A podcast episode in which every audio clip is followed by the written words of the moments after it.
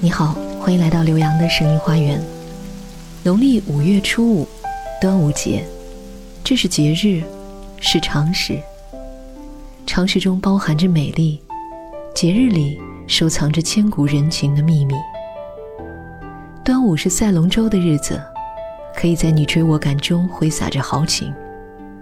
端午是悬艾叶的日子，可以在细小的布置里寄托情思。端午可以饮雄黄，可以木兰汤，当然还可以吃粽子。从小到大的粽子里有肉有蛋，有甜有咸，软糯相宜，在唇齿和舌尖留下粘稠的味道。现在自己在家包粽子的人越来越少了吧？有时候一些随着岁月而消逝的仪式，也带走了我们的生活中古旧。而妥帖的温情。我思念的那一座小城，多年以后你别老样。妈妈告诉我她旧日的模样，穿着暮色寻找。想，我思念的那一座小城，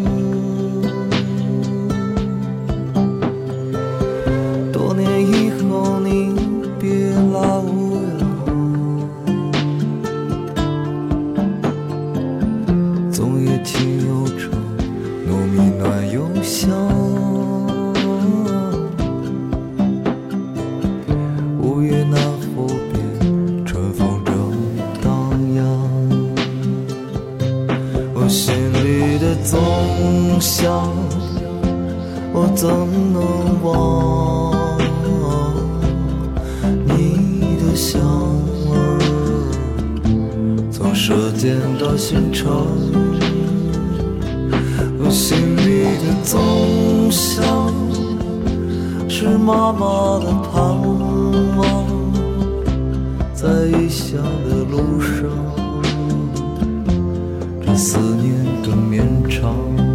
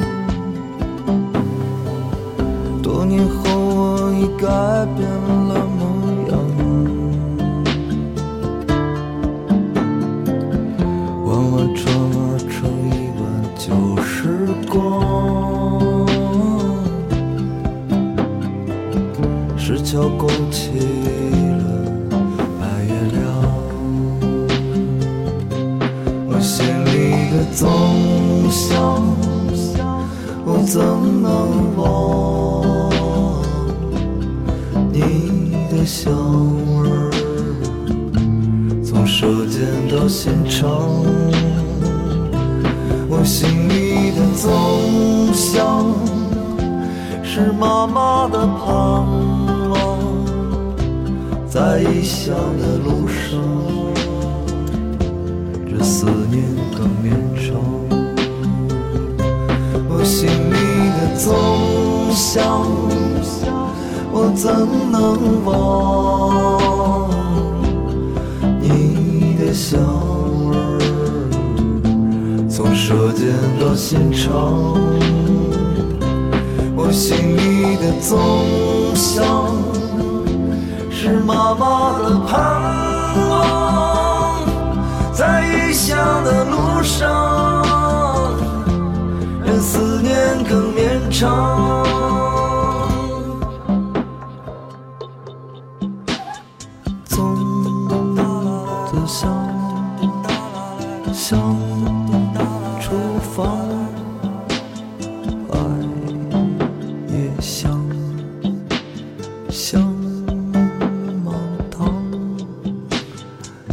要插在大门上，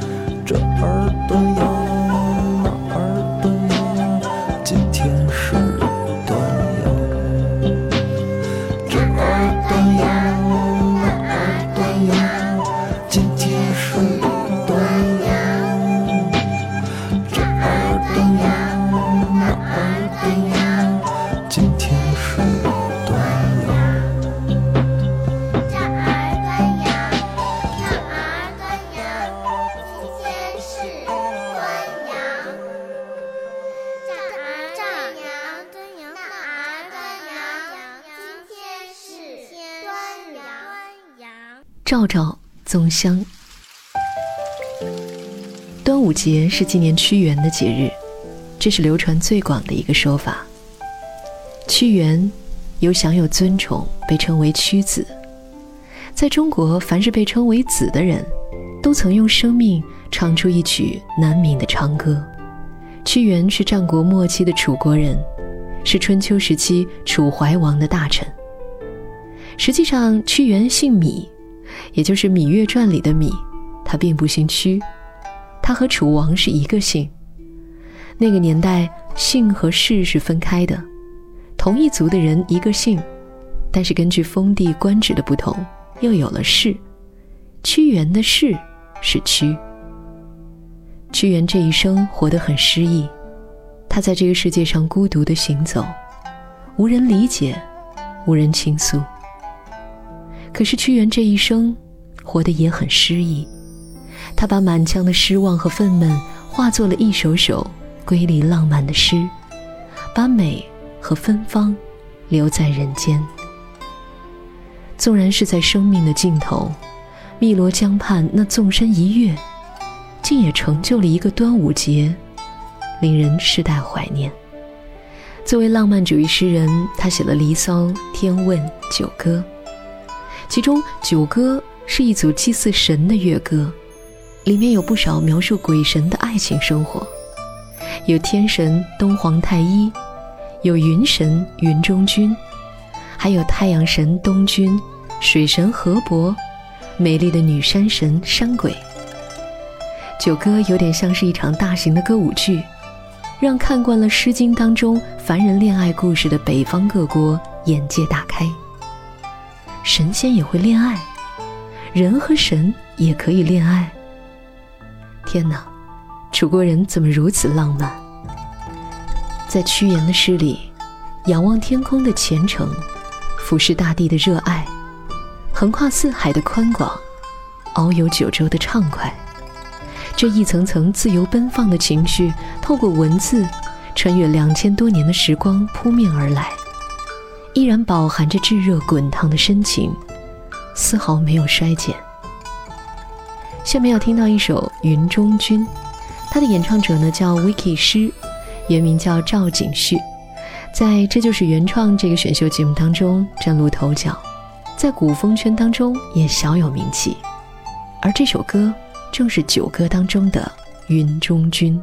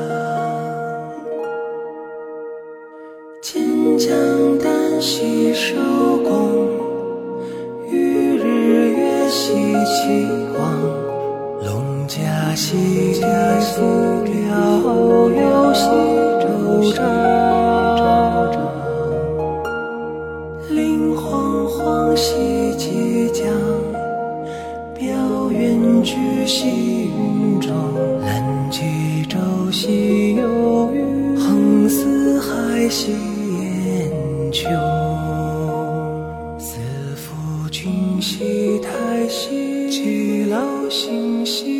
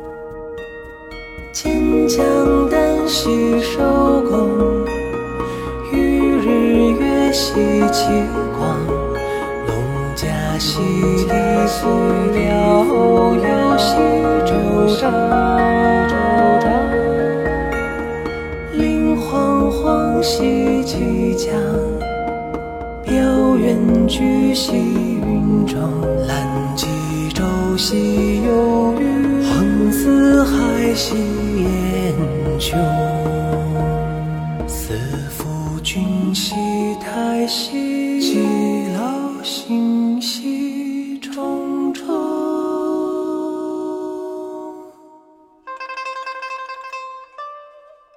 端午节有一项习俗是喝雄黄酒，为的是消毒驱邪。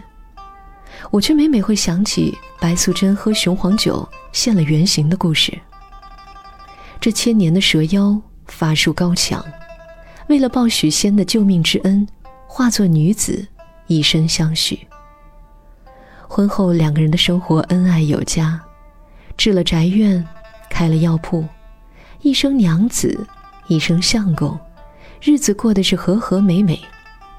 没想到却冒出来一个不解风情的法海，告诉许仙，你的娘子是一个千年蛇精，还教他在五月初五端阳佳节，午时三刻，阳光炽盛的时候，骗他喝三杯雄黄酒。白素贞的法力如此高强，难道她不知道这雄黄酒喝不得吗？当许仙给白素贞递上那碗雄黄酒的时候，白素贞把千年的道行和理智的本性都抛到了一边。她天真的以为，只要她喝下雄黄酒，挨得过雄黄酒的威力，就可以消除许仙的日夜猜疑。这一关一过，他再也没有理由怀疑他，他便可以守得云开见月明，地老天荒不了情。当然，天不遂人愿。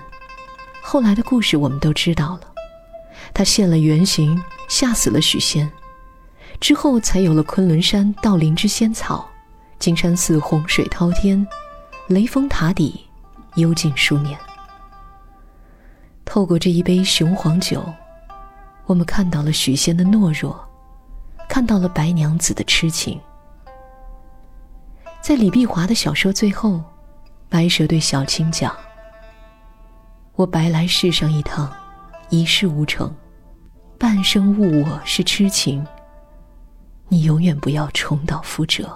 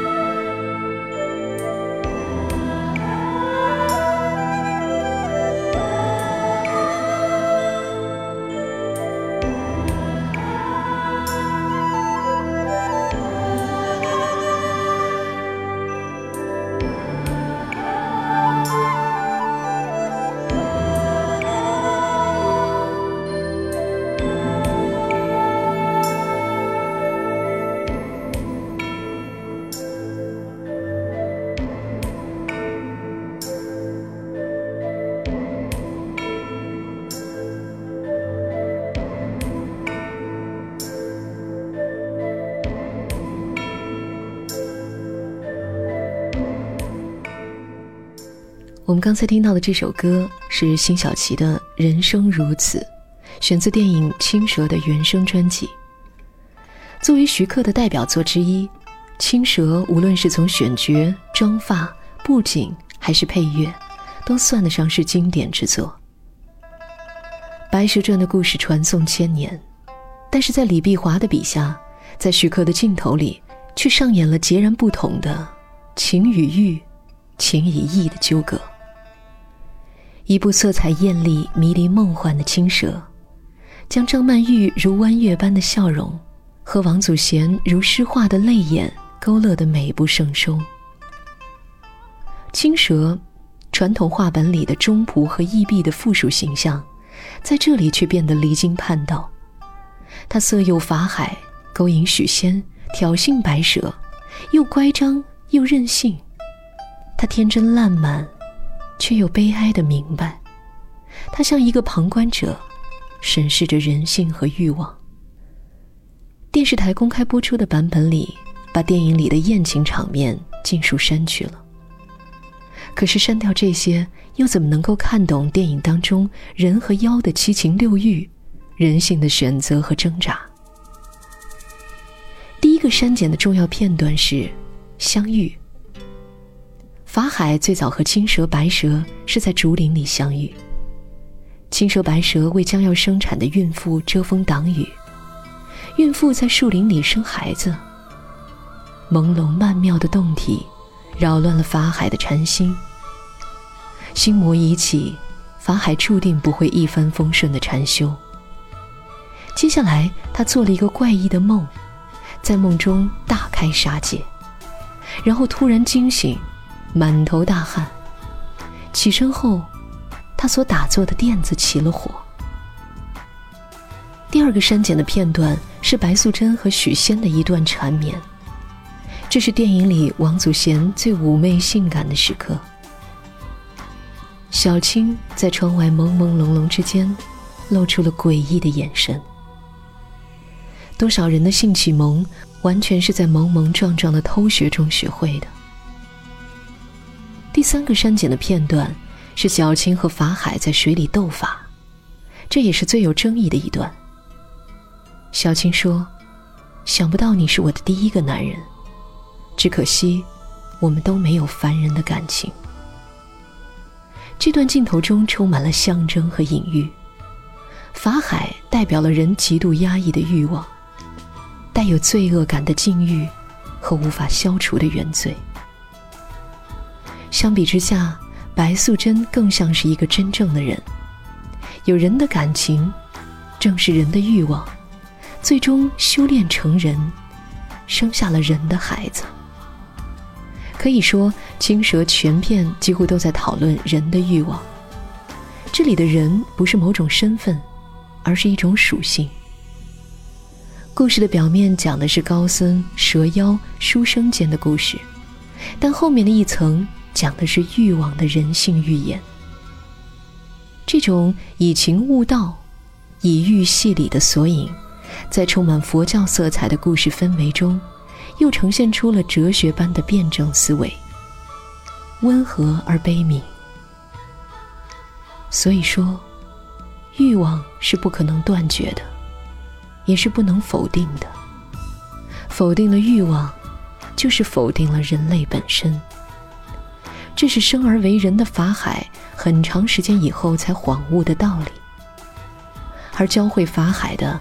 却是身为妖孽的白蛇和青蛇。这种理想与现实、主流与边缘之间庞然的落差感，也让青蛇对这个男性中心的世界倍感讽刺、悲凉。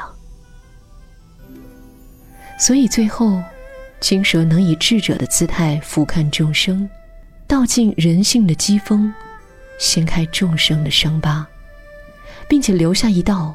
情为何物的无解难题，不再染指人世。电影《青蛇》在国语版和粤语版当中对白也有很大的差别。国语版的最后，小青说：“我悟到人世来，不知情为何物，可姐姐一片痴心，许公子情有独钟。我明白了，天有情，人有意，今生有缘相会，来世我会学做人的。粤语版的最后是，小青说：“我到人世来，被世人所误。你们说人间有情，但是情为何物？真是可笑，连你们人都不知道。当你们弄清楚了，也许我会再来。爱恨嗔痴，浮生万象。”都在这个故事里。